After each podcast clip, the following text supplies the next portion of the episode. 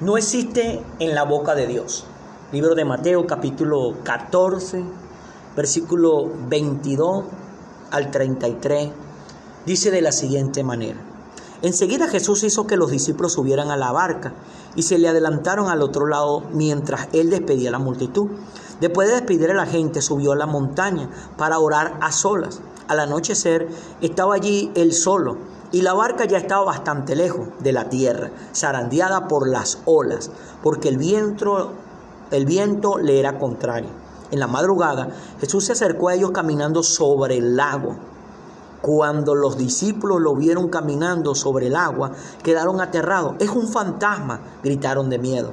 Pero Jesús le dijo enseguida, cálmense, soy yo, no tengan miedo.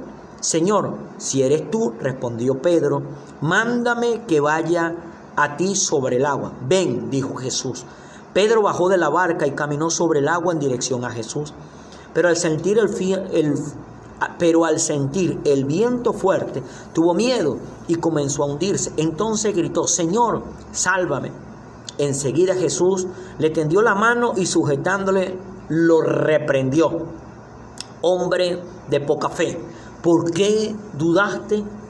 Cuando subieron a la barca, se calmó el viento y los que estaban en la barca lo adoraron diciendo, verdaderamente tú eres el Hijo de Dios. Amén no existe en la boca de Dios. Aquí en este pasaje que nos narra en el libro de Mateo, de capítulo 14, nos cuenta que Jesús está caminando sobre las aguas, pero no solamente Jesús está caminando sobre las aguas. Lleva a un hombre, el primer y el único hombre que hasta el día de hoy ha logrado caminar sobre las aguas como por tierra firme, como lo hizo Jesús en aquella oportunidad.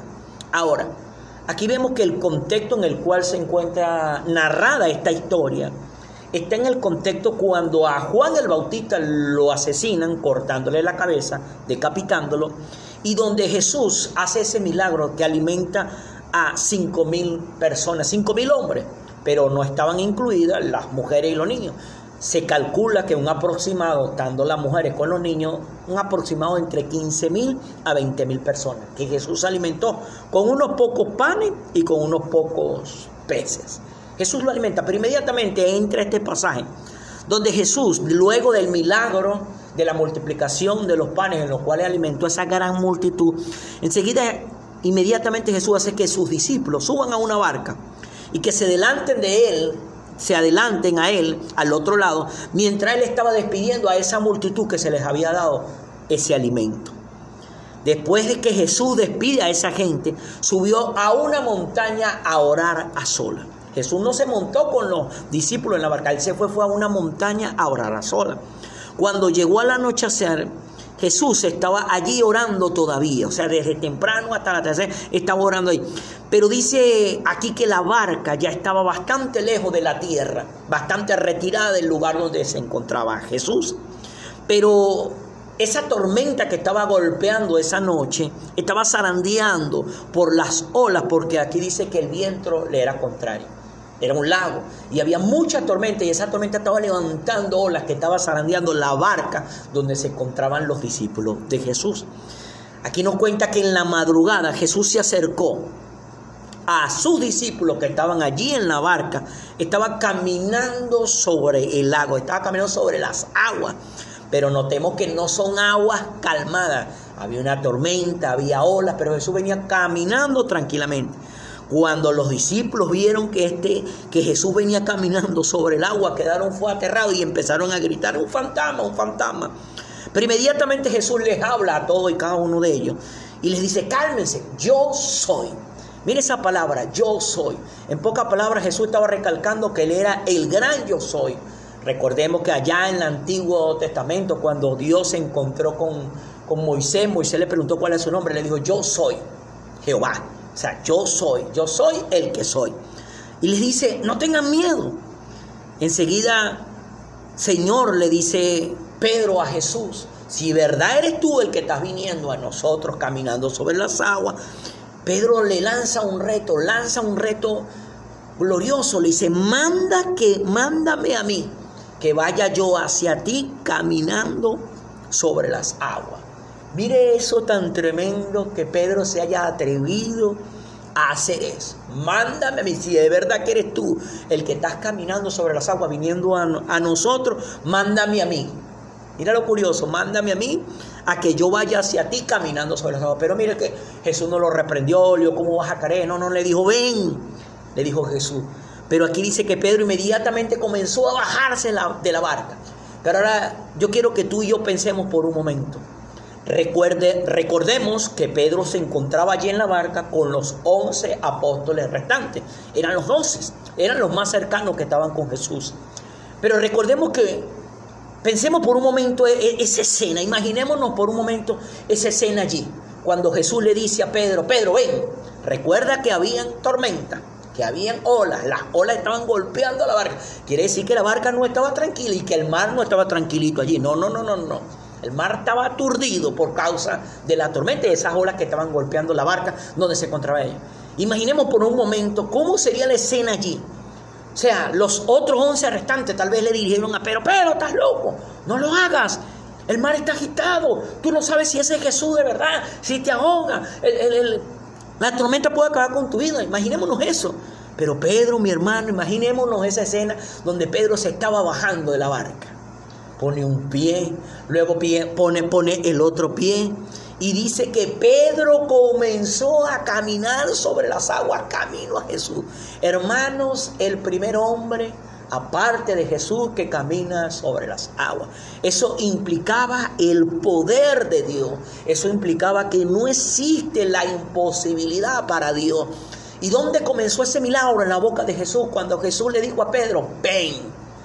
No fue que lo fue a buscar y lo tomó de la mano, le dijo fue una palabra, ven. O sea, en pocas palabras es, Pedro, yo soy tu Señor, yo soy tu Dios y yo estoy caminando sobre las aguas, yo tengo el poder para caminar sobre las aguas, pero yo quiero que tú tengas ese poder también. Ven y camina sobre las aguas y ven a mí. Note una cosa, Pedro iba a caminar sobre las aguas, pero caminó a Jesús, no caminó a otro lugar, era camino a Jesús.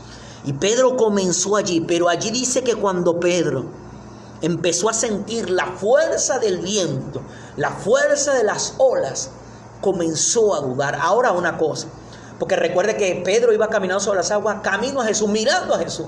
Pero Pedro se distrajo cuando comenzó a ver esas fuertes olas, esos vientos. Entonces Pedro quitó su mirada de Jesús y comenzó fue a mirar las circunstancias, comenzó fue a mirar las situaciones y allí se llenó de temor y dice allí que comenzó a hundirse porque tuvo miedo. Pero inmediatamente cuando Pedro se estaba hundiendo por causa del temor y por causa de haber quitado su mirada de Jesús, él clamó, Señor, sálvame. Aquí nos dice que enseguida Jesús le tendió la mano y sujetándole lo reprendió. Hombre de poca fe, le dijo Jesús. ¿Por qué dudaste? Ahora nota una cosa. No fue que Jesús se tiró al agua como cuando alguien se está ahogando y lo ayudó a nadar. No, no, no, no. Dice aquí que le tendió la mano, o sea, en pocas palabras. Pedro se estaba hundiendo, pero Jesús le se acercó, le tendió la mano y lo subió. O sea, nuevamente lo puso a caminar sobre las aguas igual que él. Pero cuando le tendió la mano y lo puso a caminar nuevamente sobre las aguas, Jesús lo reprendió, le dijo, hombre de poca fe, ¿por qué dudaste? Le hace la pregunta Jesús a Pedro. Cuando subieron a la barca, inmediatamente que Pedro con Jesús se subieron a la, mar, a la barca, dice que el viento se calmó. Ahora, los que estaban allí, los otros once restantes, al ver ese poderoso milagro de su compañero Pedro caminando sobre las aguas y que se había hundido, pero Jesús fue al rescate y los sacó de entre las aguas. Todos y cada uno de ellos que estaban allí adoraron a Jesús, adoraron a Dios, diciendo, verdaderamente tú eres el Hijo de Dios. Allí fue donde los doce se percantaron que este hombre llamado Jesús era el Cristo, era el Mesías, era el hombre que habían estado esperando, la promesa de Dios que habían estado anhelando por más, por miles y miles de años. Recordemos que el anuncio del Mesías tenía años anunciado por Dios a través de su profeta. Allí estos doce hombres se percataron que verdaderamente este era el Hijo de Dios, era el que iba a salvar a Israel, era el que venía a traer sanidad a Israel, era el que venía a traer libertad a Israel. Pero quiero que leamos el libro de Lucas, capítulo 1, versículo 37, un pasaje que es muy corto, pero muy profundo y muy revelador, donde dice, porque para Dios no hay nada imposible. Recalco, para Dios no hay nada imposible. Ahora miremos algo. El contexto en el cual se encuentra expresada esta palabra de que para Dios no hay nada imposible es el contexto donde se estaba anunciando, se había anunciado el nacimiento de Juan el Bautista y el nacimiento de Jesús, que era el Mesías. Recordemos que Juan el Bautista era la promesa dada por Dios a través de Malaquía, donde decía que en el último tiempo enviaría al espíritu de Elías. El espíritu de Elías iba ahí delante de Dios para anunciar la venida de Cristo, la venida de, del Mesías. Recordemos que los padres de Juan el Bautista, Zacarías y, su, y su, su esposa Elizabeth, la madre de Juan, Zacarías era anciano y Elizabeth era estéril aparte de que era anciano, no podían tener hijos. Y a ellos, y él era uno de los sacerdotes principales, fueron los escogidos para ser los padres que iban a traer a este mundo, aquel que iba ahí delante de Jesús preparando el camino. ¿Cuál era el trabajo de Juan el Bautista? Preparar el camino. Ahora, preparar el camino del nacimiento de Jesús. Y ahí se habla el nacimiento de Jesús. Recordemos que el nacimiento de Jesús iba a suceder sin intervención de varón. ¿Por qué? Porque el Padre iba a ser Dios.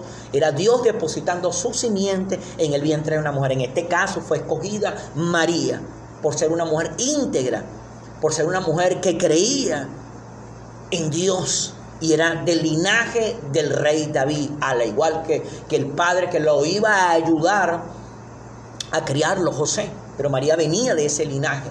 Ahora mira esto, y es lo que quiero recalcar. Aquí dice que porque para Dios no hay nada imposible.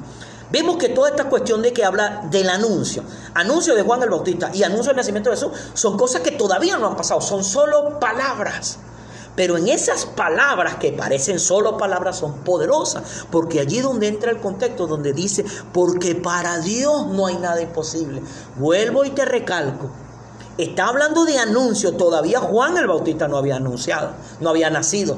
Todavía Jesús el Mesías no había nacido. Eran solo anuncios, en pocas palabras, eran solo palabras. Ahora mira esto. Y aquí es donde está el centro de la reflexión que hoy queremos nosotros poner en el corazón de todos ustedes. No existe en la boca de Dios. ¿Qué es lo que no existe en la boca de Dios? Lo imposible. Porque lo posible de Dios comienza son con anuncios, o sea, con palabras hermano, hermana, amigo, amiga, que tú en este momento tienes este material en tus manos. Tú debes escudriñar la palabra de Dios. Porque allí en ese libro que está escrito, que está compuesto por 66 libros, que es la Biblia, está plasmada la palabra de Dios. Y la palabra de Dios, mi hermano, mi hermana, amigo, amiga que tiene este material en tus manos, está lleno de posibilidades, no de imposibilidades porque no existe en la boca de Dios la imposibilidad. Ahora, si tú te atreves a escudriñar, a creer y a profundizar esas palabras de Dios, tampoco en tu boca debe existir la imposibilidad. ¿Por qué? Porque Dios hace todo posible. Pero ¿cómo comienzan los milagros de Dios? Por medio de su palabra. Volvemos otra vez al pasaje de que estábamos leyendo en el libro de Mateo capítulo 14 versículo 22 donde Jesús está caminando sobre las aguas. Te quiero recalcar algo, el contexto en el cual se encuentra esta, esta, esta anécdota donde Jesús caminó sobre las aguas, pero llevó a un hombre llamado Pedro a caminar sobre las aguas, está donde Juan el Bautista fue decapitado. Ahora, ¿por qué fue decapitado Juan el Bautista? ¿Por qué le quitaron la vida? Porque estaba anunciando al Mesías, o sea, estaba anunciando a Cristo. Aquí en este contexto también también entra la alimentación de una gran multitud con unas pocas cosas. ¿Por qué? Porque era imposible que con esos poquitos panes y con esos poquitos peces pudieran alimentar a una gran multitud, pero estaba Dios allí. Y note que cómo multiplicó Jesús los panes y los peces, levantando eso al cielo y dándole gracias a Dios por su alimento. Allí lo llevó a la multiplicación. ¿Por qué? Porque no existe en la boca de Dios la imposibilidad. Ahora notemos algo. Aquí en esta barca donde se encontraban los doce cercanos a Jesús, el que se atrevió a caminar sobre las aguas era el que más errores tenía, Pedro. Pedro de los doce apóstoles era el que más metía la pata, como dice mi pastor. Era el que más error cometía, pero era el que se atrevió a creerle más cosas a Jesús que a nadie más. Por eso fue que Pedro caminó sobre las aguas. Pero mire esto, empezó a caminar sobre las aguas, pero cuando quitó su mirada y el que lo llamó comenzó a hundirse. Pero inmediatamente cuando se comenzó a hundir, Pedro no le pegó grito a sus compañeros allá ¡eh, palánceme un salvavidas! No, no, no, no, no. Jesús, Señor, sálvame. O sea, le pidió ayuda y acudió a buscar ayuda en el que lo llamó, en el que lo escogió, en el que le dio la palabra camina sobre las aguas. Ahora notemos algo. Recordemos que tanto Pedro como Jesús estaban caminando no sobre unas aguas quietas, no como una piscina que está el agua estática y no, no, no, no. Aguas atacadas por tormenta y estas tormentas que estaban creando eh, olas que estaban golpeando la embarcación donde se encontraban ellos. Ahora, no existe en la boca de Dios. Yo no sé qué sea lo que tú, amigo, amiga, hermano, hermana, que estás teniendo este material en tu mano, estés atravesando en este momento, no sé. No sé si tu situación sea, ojo, estoy diciendo situación, no estoy diciendo problema, porque realmente problemas no existen cuando creemos en Dios. Existen situaciones y existen circunstancias, pero problemas no hay. Entonces yo no sé cuál sea esa situación o esa circunstancia que tú estés atravesando en este momento. Pero lo que sí sé es una cosa, amigo o amiga que tiene este material en tus manos. No existe en la boca de Dios imposibilidades hay la posibilidad de ver un milagro por medio de su palabra. Su palabra plasmada en la Biblia, en esos 66 libros que nos narran historias, que nos narran sus hechos, verídico, porque la Biblia es un libro de historia, son cosas que sucedieron, no son para, no son, no son simple historias, simple, simple cuentos de camino, no es como la Bella y la Bestia, no es como Blancanieves, que son historias, pero cosas que se narran, pero que no fueron verdad. Pero en cambio, todo lo que tú lees, todo lo que tú estudias, todo lo que tú ves que está escrito en la Biblia, en la palabra de Dios, son cosas que sucedieron. Y es la palabra de Dios hablando a tu vida y hablando a mi vida y hablándole la vida a la vida de aquel que se atreve a leerla, a estudiarla, a escudriñarla, pero sobre todas las cosas, mi hermano, mi hermana, a creerla. Quiero recalcarte esto, no existe en la boca de Dios la imposibilidad, porque para Dios todo es posible, porque no hay nada imposible para Dios. Lucas capítulo 1, versículo 37. Y el contexto en el que se está diciendo de que no hay nada imposible a Dios era en el anuncio del nacimiento de Juan el Bautista que iba a preparar el camino para el Mesías y en el nacimiento de Jesús, el Mesías que venía a rescatar al mundo entero. Amén. Bueno, mi hermano, mi hermano, esta era la reflexión que queríamos colocar en el corazón de todo y cada uno de ustedes en este momento, en esta hora que nos hemos reunido.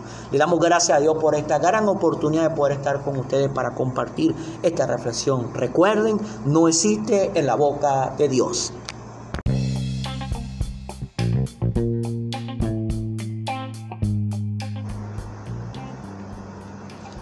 No existe en la boca de Dios.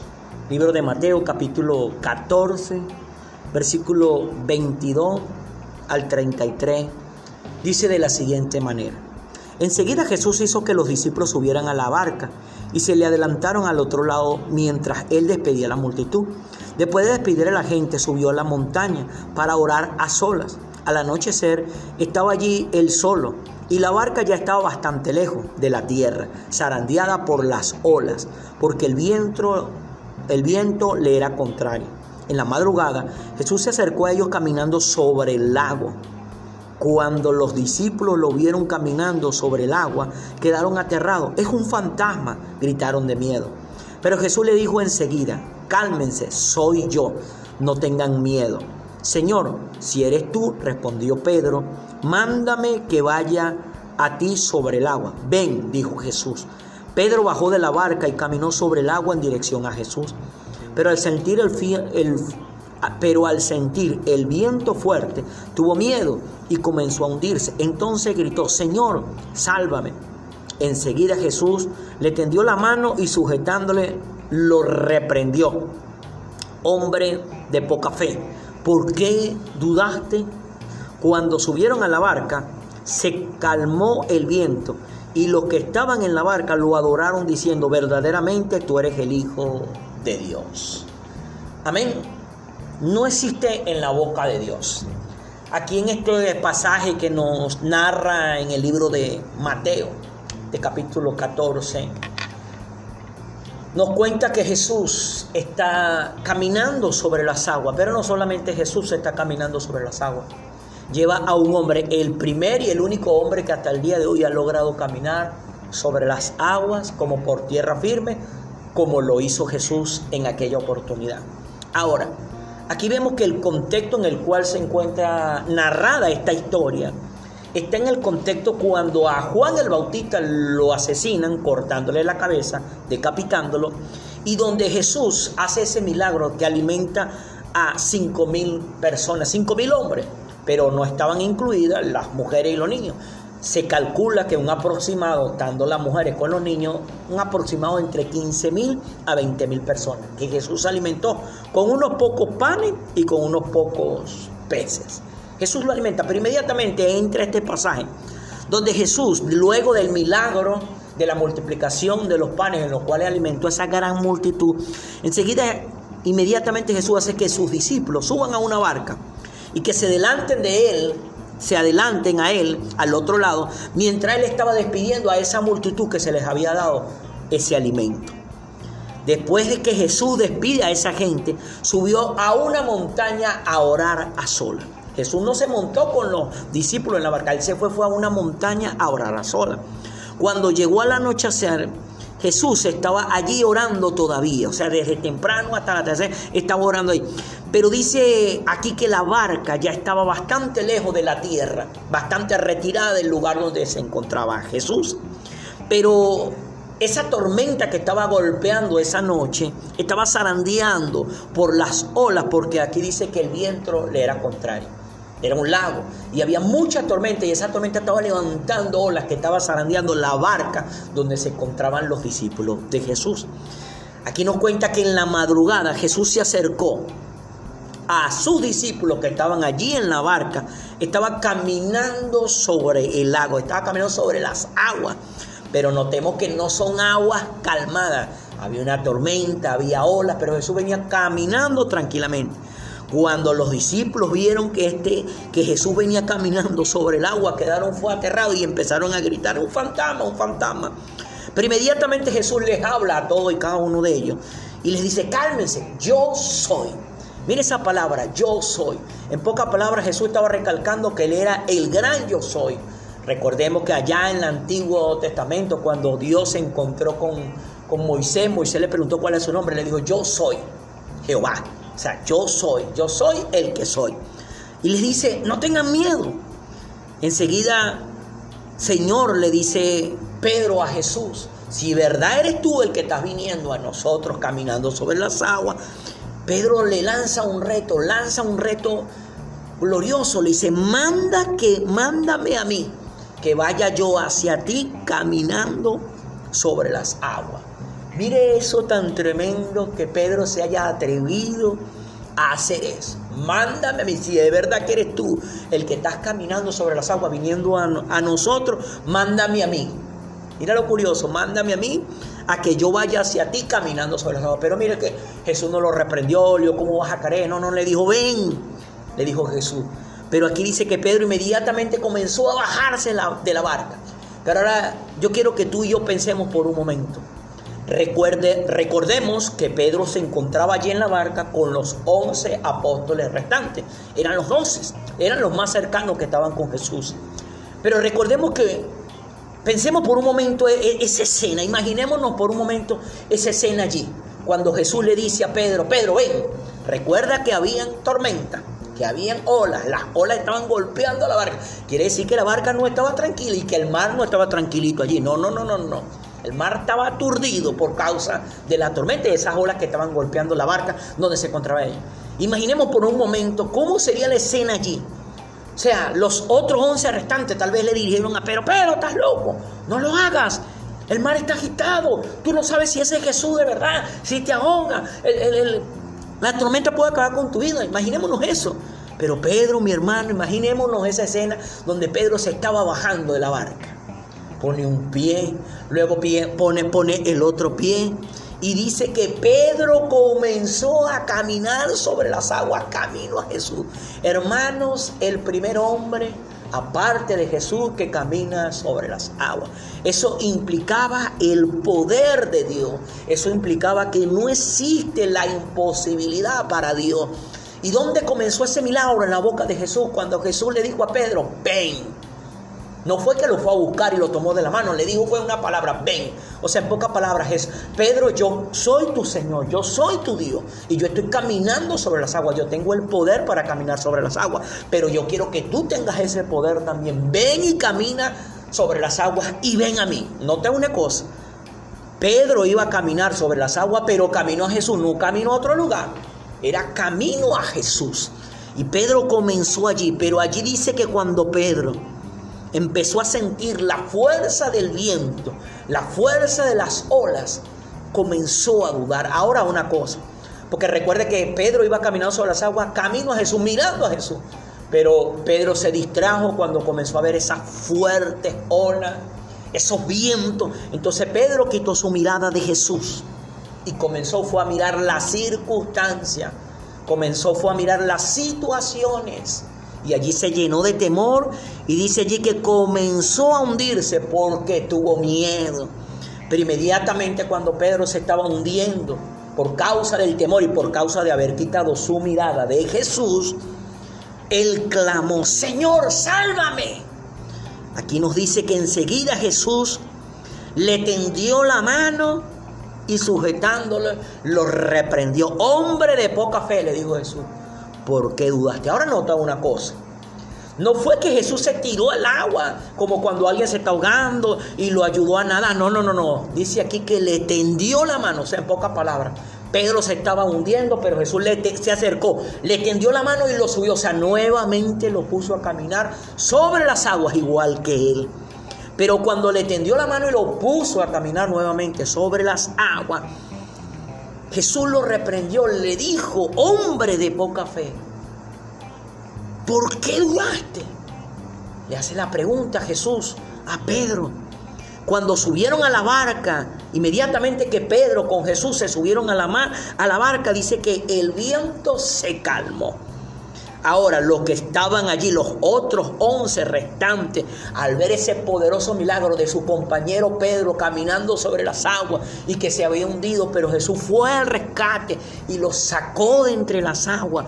Todos y cada uno de ellos que estaban allí adoraron a Jesús, adoraron a Dios, diciendo, verdaderamente tú eres el Hijo de Dios. Allí fue donde los doce se percantaron que este hombre llamado Jesús era el Cristo, era el Mesías, era el hombre que habían estado esperando, la promesa de Dios que habían estado anhelando por más, por miles y miles de años.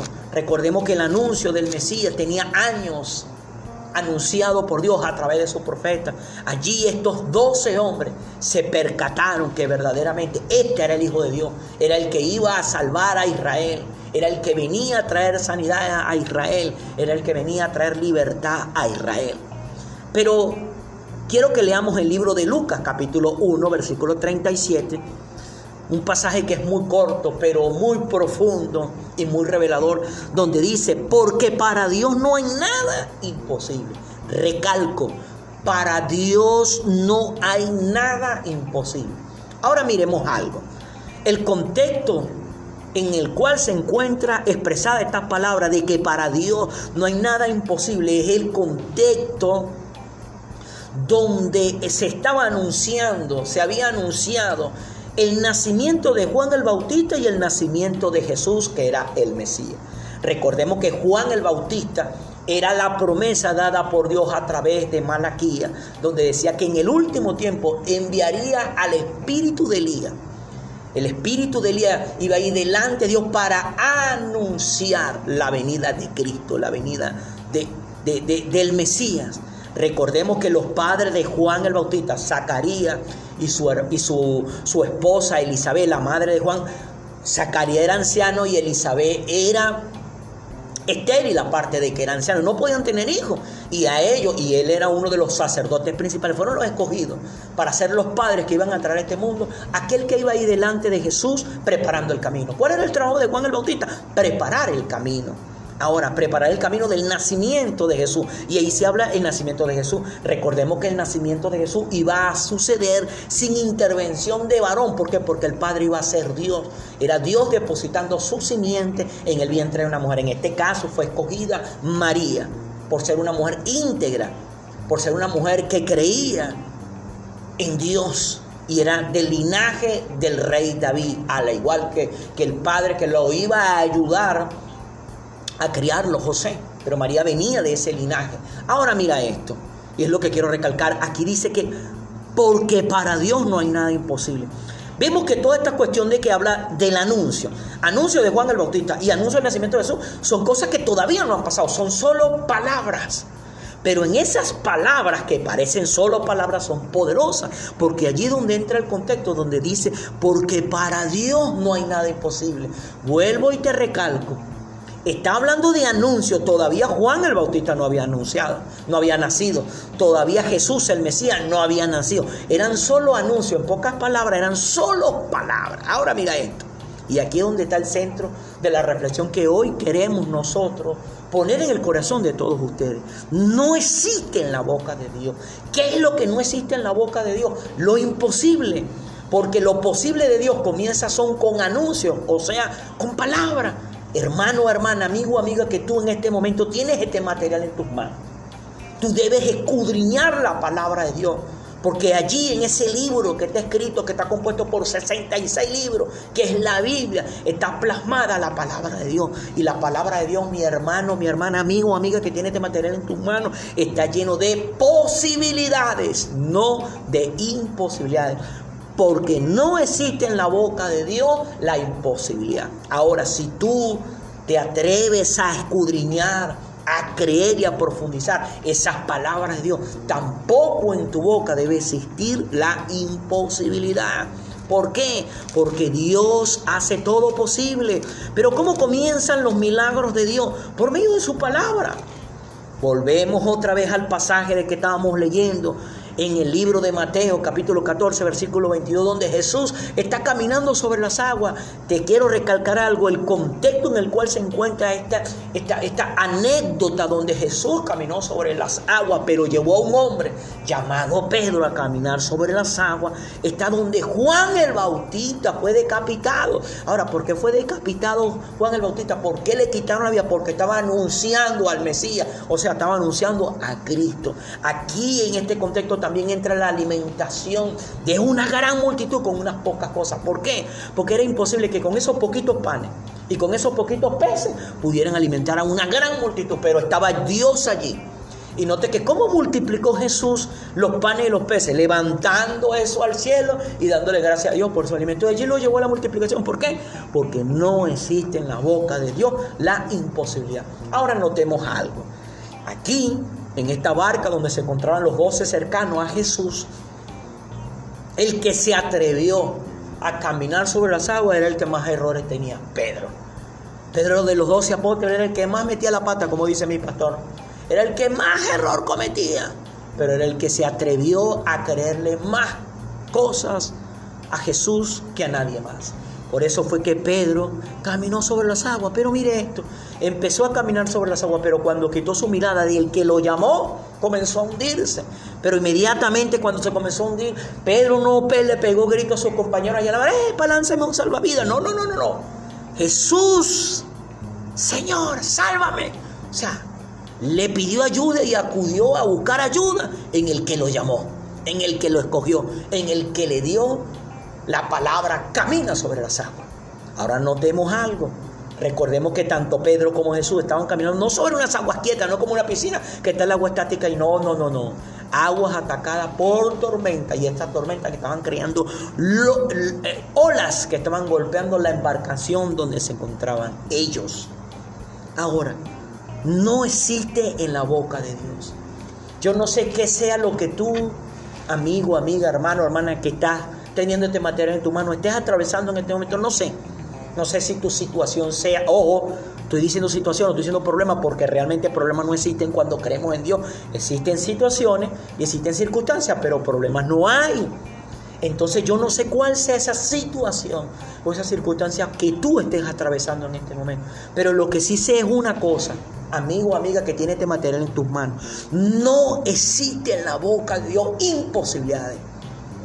Hay la posibilidad de ver un milagro por medio de su palabra. Su palabra plasmada en la Biblia, en esos 66 libros que nos narran historias, que nos narran sus hechos, verídico, porque la Biblia es un libro de historia, son cosas que sucedieron, no son para, no son, no son simple historias, simple, simple, cuentos de camino, no es como la Bella y la Bestia, no es como Blancanieves, que son historias, pero cosas que se narran, pero que no fueron verdad. Pero en cambio, todo lo que tú lees, todo lo que tú estudias, todo lo que tú ves que está escrito en la Biblia, en la palabra de Dios, son cosas que sucedieron. Y es la palabra de Dios hablando a tu vida y hablando a mi vida y hablándole la vida a la vida de aquel que se atreve a leerla, a estudiarla, a escudriñarla, pero sobre todas las cosas, mi hermano, mi hermana, a creerla.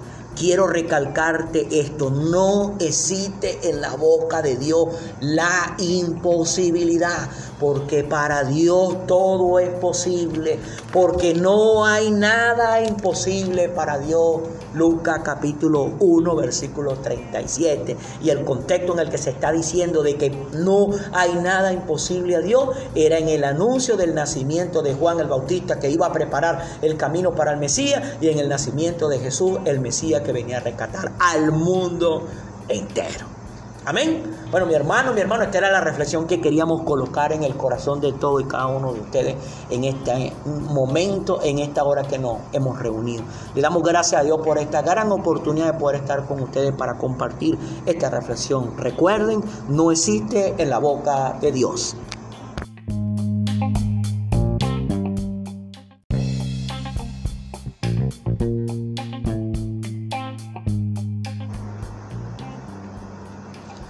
No existe en la boca de Dios. Libro de Mateo capítulo 14, versículo 22 al 33, dice de la siguiente manera. Enseguida Jesús hizo que los discípulos subieran a la barca y se le adelantaron al otro lado mientras él despedía la multitud. Después de despedir a la gente, subió a la montaña para orar a solas. Al anochecer estaba allí él solo y la barca ya estaba bastante lejos de la tierra, zarandeada por las olas, porque el viento, el viento le era contrario. En la madrugada, Jesús se acercó a ellos caminando sobre el lago. Cuando los discípulos lo vieron caminando sobre el agua, quedaron aterrados. Es un fantasma, gritaron de miedo. Pero Jesús le dijo enseguida, cálmense, soy yo, no tengan miedo. Señor, si eres tú, respondió Pedro, mándame que vaya a ti sobre el agua. Ven, dijo Jesús.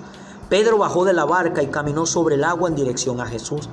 Pero al sentir el, pero al sentir el viento fuerte, tuvo miedo y comenzó a hundirse. Entonces gritó, Señor, sálvame. Enseguida Jesús le tendió la mano y sujetándole lo reprendió. Hombre de poca fe, ¿por qué dudaste? Cuando subieron a la barca, se calmó el viento y los que estaban en la barca lo adoraron diciendo, verdaderamente tú eres el Hijo de Dios. Amén. No existe en la boca de Dios. Aquí en este pasaje que nos narra en el libro de Mateo, de capítulo 14, nos cuenta que Jesús está caminando sobre las aguas, pero no solamente Jesús está caminando sobre las aguas lleva a un hombre, el primer y el único hombre que hasta el día de hoy ha logrado caminar sobre las aguas como por tierra firme, como lo hizo Jesús en aquella oportunidad. Ahora, aquí vemos que el contexto en el cual se encuentra narrada esta historia está en el contexto cuando a Juan el Bautista lo asesinan cortándole la cabeza, decapitándolo, y donde Jesús hace ese milagro que alimenta a cinco mil personas, cinco mil hombres pero no estaban incluidas las mujeres y los niños. se calcula que un aproximado, dando las mujeres con los niños, un aproximado entre 15 mil a 20 mil personas, que Jesús alimentó con unos pocos panes y con unos pocos peces. Jesús lo alimenta, pero inmediatamente entra este pasaje, donde Jesús, luego del milagro de la multiplicación de los panes en los cuales alimentó a esa gran multitud, enseguida, inmediatamente Jesús hace que sus discípulos suban a una barca y que se delanten de él se adelanten a él al otro lado, mientras él estaba despidiendo a esa multitud que se les había dado ese alimento. Después de que Jesús despide a esa gente, subió a una montaña a orar a sola. Jesús no se montó con los discípulos en la barca, él se fue, fue a una montaña a orar a sola.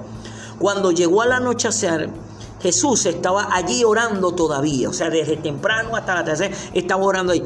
Pero dice aquí que la barca ya estaba bastante lejos de la tierra, bastante retirada del lugar donde se encontraba Jesús. Pero esa tormenta que estaba golpeando esa noche estaba zarandeando por las olas, porque aquí dice que el viento le era contrario era un lago y había mucha tormenta y esa tormenta estaba levantando olas que estaba zarandeando la barca donde se encontraban los discípulos de Jesús. Aquí nos cuenta que en la madrugada Jesús se acercó a sus discípulos que estaban allí en la barca, estaba caminando sobre el lago, estaba caminando sobre las aguas, pero notemos que no son aguas calmadas, había una tormenta, había olas, pero Jesús venía caminando tranquilamente. Cuando los discípulos vieron que, este, que Jesús venía caminando sobre el agua, quedaron fue aterrados y empezaron a gritar, un fantasma, un fantasma. Pero inmediatamente Jesús les habla a todos y cada uno de ellos y les dice, cálmense, yo soy. Mire esa palabra, yo soy. En pocas palabras Jesús estaba recalcando que Él era el gran yo soy. Recordemos que allá en el Antiguo Testamento, cuando Dios se encontró con, con Moisés, Moisés le preguntó cuál es su nombre, le dijo, yo soy Jehová. O sea, yo soy, yo soy el que soy. Y les dice, no tengan miedo. Enseguida, Señor, le dice Pedro a Jesús, si verdad eres tú el que estás viniendo a nosotros caminando sobre las aguas, Pedro le lanza un reto, lanza un reto glorioso, le dice, manda que, mándame a mí, que vaya yo hacia ti caminando sobre las aguas. Mire eso tan tremendo que Pedro se haya atrevido a hacer eso. Mándame a mí, si de verdad que eres tú el que estás caminando sobre las aguas, viniendo a, nosotros, mándame a mí. Mira lo curioso, mándame a mí a que yo vaya hacia ti caminando sobre las aguas. Pero mire que Jesús no lo reprendió, le dijo, ¿cómo vas a? No, no, le dijo, ven, le dijo Jesús. Pero aquí dice que Pedro inmediatamente comenzó a bajarse de la barca. Pero ahora yo quiero que tú y yo pensemos por un momento. Recuerde, recordemos que Pedro se encontraba allí en la barca con los once apóstoles restantes. Eran los doce, eran los más cercanos que estaban con Jesús. Pero recordemos que, pensemos por un momento e, e, esa escena, imaginémonos por un momento esa escena allí. Cuando Jesús le dice a Pedro, Pedro, ven, recuerda que habían tormenta, que habían olas, las olas estaban golpeando la barca. Quiere decir que la barca no estaba tranquila y que el mar no estaba tranquilito allí. No, no, no, no, no. El mar estaba aturdido por causa de la tormenta y esas olas que estaban golpeando la barca donde se encontraba ella. Imaginemos por un momento cómo sería la escena allí. O sea, los otros once restantes tal vez le dirigieron a Pedro, pero estás loco, no lo hagas. El mar está agitado, tú no sabes si ese es Jesús de verdad, si te ahoga, la tormenta puede acabar con tu vida, imaginémonos eso. Pero Pedro, mi hermano, imaginémonos esa escena donde Pedro se estaba bajando de la barca pone un pie, luego pone, pone el otro pie. Y dice que Pedro comenzó a caminar sobre las aguas, camino a Jesús. Hermanos, el primer hombre, aparte de Jesús, que camina sobre las aguas. Eso implicaba el poder de Dios. Eso implicaba que no existe la imposibilidad para Dios. ¿Y dónde comenzó ese milagro? En la boca de Jesús, cuando Jesús le dijo a Pedro, ven. No fue que lo fue a buscar y lo tomó de la mano, le dijo fue una palabra, ven. O sea, en pocas palabras es, Pedro, yo soy tu Señor, yo soy tu Dios y yo estoy caminando sobre las aguas, yo tengo el poder para caminar sobre las aguas, pero yo quiero que tú tengas ese poder también. Ven y camina sobre las aguas y ven a mí. Nota una cosa, Pedro iba a caminar sobre las aguas, pero caminó a Jesús, no caminó a otro lugar, era camino a Jesús. Y Pedro comenzó allí, pero allí dice que cuando Pedro empezó a sentir la fuerza del viento, la fuerza de las olas, comenzó a dudar. Ahora una cosa, porque recuerde que Pedro iba caminando sobre las aguas, camino a Jesús, mirando a Jesús. Pero Pedro se distrajo cuando comenzó a ver esas fuertes olas, esos vientos. Entonces Pedro quitó su mirada de Jesús y comenzó fue a mirar las circunstancias, comenzó fue a mirar las situaciones. Y allí se llenó de temor y dice allí que comenzó a hundirse porque tuvo miedo. Pero inmediatamente cuando Pedro se estaba hundiendo por causa del temor y por causa de haber quitado su mirada de Jesús, él clamó, Señor, sálvame. Aquí nos dice que enseguida Jesús le tendió la mano y sujetándole lo reprendió. Hombre de poca fe, le dijo Jesús, ¿por qué dudaste? Ahora nota una cosa. No fue que Jesús se tiró al agua como cuando alguien se está ahogando y lo ayudó a nadar. No, no, no, no. Dice aquí que le tendió la mano, o sea, en pocas palabras. Pedro se estaba hundiendo, pero Jesús le se acercó, le tendió la mano y lo subió. O sea, nuevamente lo puso a caminar sobre las aguas igual que él. Pero cuando le tendió la mano y lo puso a caminar nuevamente sobre las aguas, Jesús lo reprendió, le dijo, hombre de poca fe, ¿por qué dudaste? Le hace la pregunta a Jesús a Pedro. Cuando subieron a la barca, inmediatamente que Pedro con Jesús se subieron a la, mar, a la barca, dice que el viento se calmó.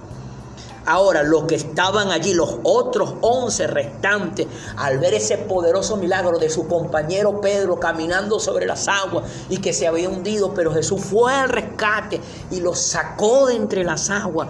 Todos y cada uno de ellos que estaban allí adoraron a Jesús, adoraron a Dios, diciendo, verdaderamente tú eres el Hijo de Dios. Allí fue donde los doce se percantaron que este hombre llamado Jesús era el Cristo, era el Mesías, era el hombre que habían estado esperando, la promesa de Dios que habían estado anhelando por más, por miles y miles de años. Recordemos que el anuncio del Mesías tenía años anunciado por Dios a través de su profeta. Allí estos doce hombres se percataron que verdaderamente este era el Hijo de Dios, era el que iba a salvar a Israel, era el que venía a traer sanidad a Israel, era el que venía a traer libertad a Israel. Pero quiero que leamos el libro de Lucas, capítulo 1, versículo 37 un pasaje que es muy corto, pero muy profundo y muy revelador, donde dice, porque para Dios no hay nada imposible. Recalco, para Dios no hay nada imposible. Ahora miremos algo. El contexto en el cual se encuentra expresada esta palabra de que para Dios no hay nada imposible es el contexto donde se estaba anunciando, se había anunciado el nacimiento de Juan el Bautista y el nacimiento de Jesús, que era el Mesías.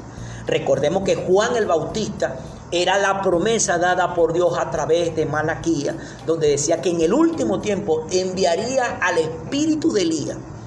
El espíritu de Elías iba a ir delante de Dios para anunciar la venida de Cristo, la venida de, del Mesías.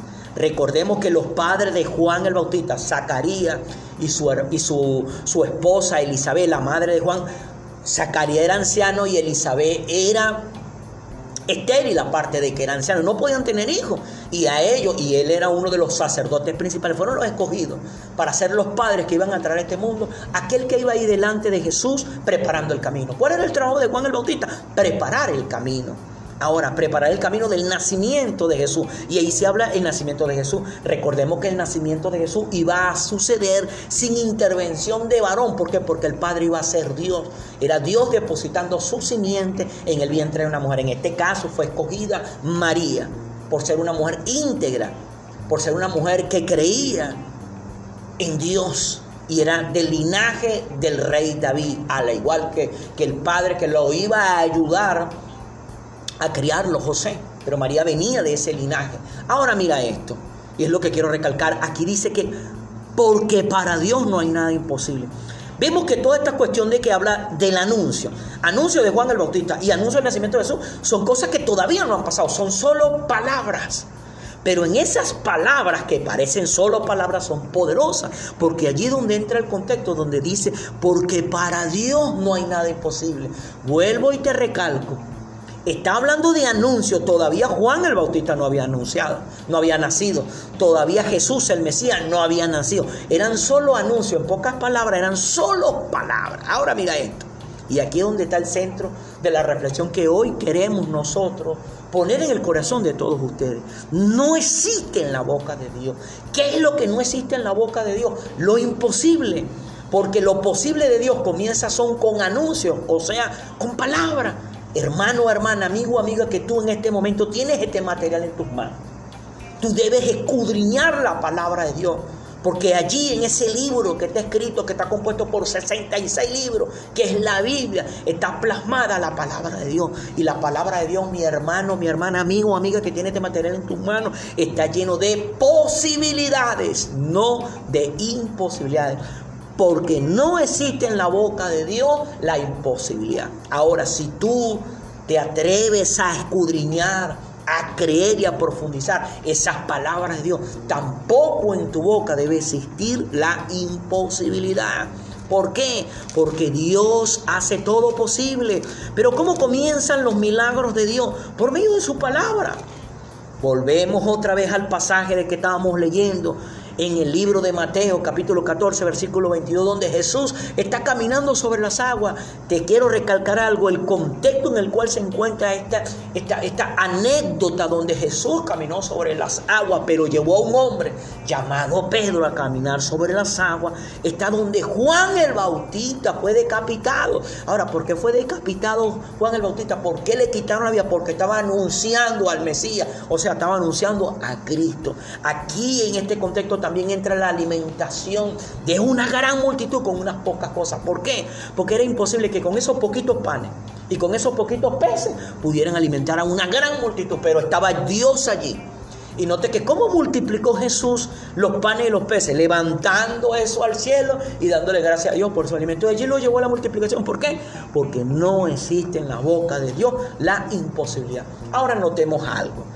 Aquí en esta barca donde se encontraban los doce cercanos a Jesús, el que se atrevió a caminar sobre las aguas era el que más errores tenía, Pedro. Pedro de los doce apóstoles era el que más metía la pata, como dice mi pastor. Era el que más error cometía, pero era el que se atrevió a creerle más cosas a Jesús que a nadie más. Por eso fue que Pedro caminó sobre las aguas. Pero mire esto, empezó a caminar sobre las aguas, pero cuando quitó su mirada del que lo llamó, comenzó a hundirse. Pero inmediatamente cuando se comenzó a hundir, Pedro no le pegó grito a su compañero allá, ¡eh, palánceme un salvavidas! No, no, no, no, no. Jesús, Señor, sálvame. O sea, le pidió ayuda y acudió a buscar ayuda en el que lo llamó, en el que lo escogió, en el que le dio la palabra camina sobre las aguas. Ahora notemos algo. Recordemos que tanto Pedro como Jesús estaban caminando no sobre unas aguas quietas, no como una piscina que está el agua estática y no, no, no, no. Aguas atacadas por tormenta y estas tormentas que estaban creando eh, olas que estaban golpeando la embarcación donde se encontraban ellos. Ahora, no existe en la boca de Dios. Yo no sé qué sea lo que tú, amigo, amiga, hermano, hermana, que estás teniendo este material en tu mano, estés atravesando en este momento, no sé. No sé si tu situación sea, ojo, estoy diciendo situación, no estoy diciendo problema, porque realmente problemas no existen cuando creemos en Dios. Existen situaciones y existen circunstancias, pero problemas no hay. Entonces yo no sé cuál sea esa situación o esa circunstancia que tú estés atravesando en este momento. Pero lo que sí sé es una cosa, amigo o amiga que tiene este material en tus manos. No existe en la boca de Dios imposibilidades hay la posibilidad de ver un milagro por medio de su palabra. Su palabra plasmada en la Biblia, en esos 66 libros que nos narran historias, que nos narran sus hechos, verídico, porque la Biblia es un libro de historia, son cosas que sucedieron, no son, para, no son, no son simple historias, simple, simple cuentos de camino, no es como La Bella y la Bestia, no es como Blancanieves, que son historias, pero cosas que se narran, pero que no fueron verdad. Pero en cambio, todo lo que tú lees, todo lo que tú estudias, todo lo que tú ves, que está escrito en la Biblia, en la palabra de Dios, son cosas que sucedieron. Y es la palabra de Dios hablando a tu vida y hablando a mi vida y hablándole la vida a la vida de aquel que se atreve a leerla, a estudiarla, a escudriñarla, pero sobre todas las cosas, mi hermano, mi hermana, a creerla. Quiero recalcarte esto, no existe en la boca de Dios la imposibilidad, porque para Dios todo es posible, porque no hay nada imposible para Dios. Lucas capítulo 1, versículo 37. Y el contexto en el que se está diciendo de que no hay nada imposible a Dios era en el anuncio del nacimiento de Juan el Bautista que iba a preparar el camino para el Mesías y en el nacimiento de Jesús, el Mesías que venía a rescatar al mundo entero. Amén. Bueno, mi hermano, mi hermano, esta era la reflexión que queríamos colocar en el corazón de todo y cada uno de ustedes en este momento, en esta hora que nos hemos reunido. Le damos gracias a Dios por esta gran oportunidad de poder estar con ustedes para compartir esta reflexión. Recuerden, no existe en la boca de Dios.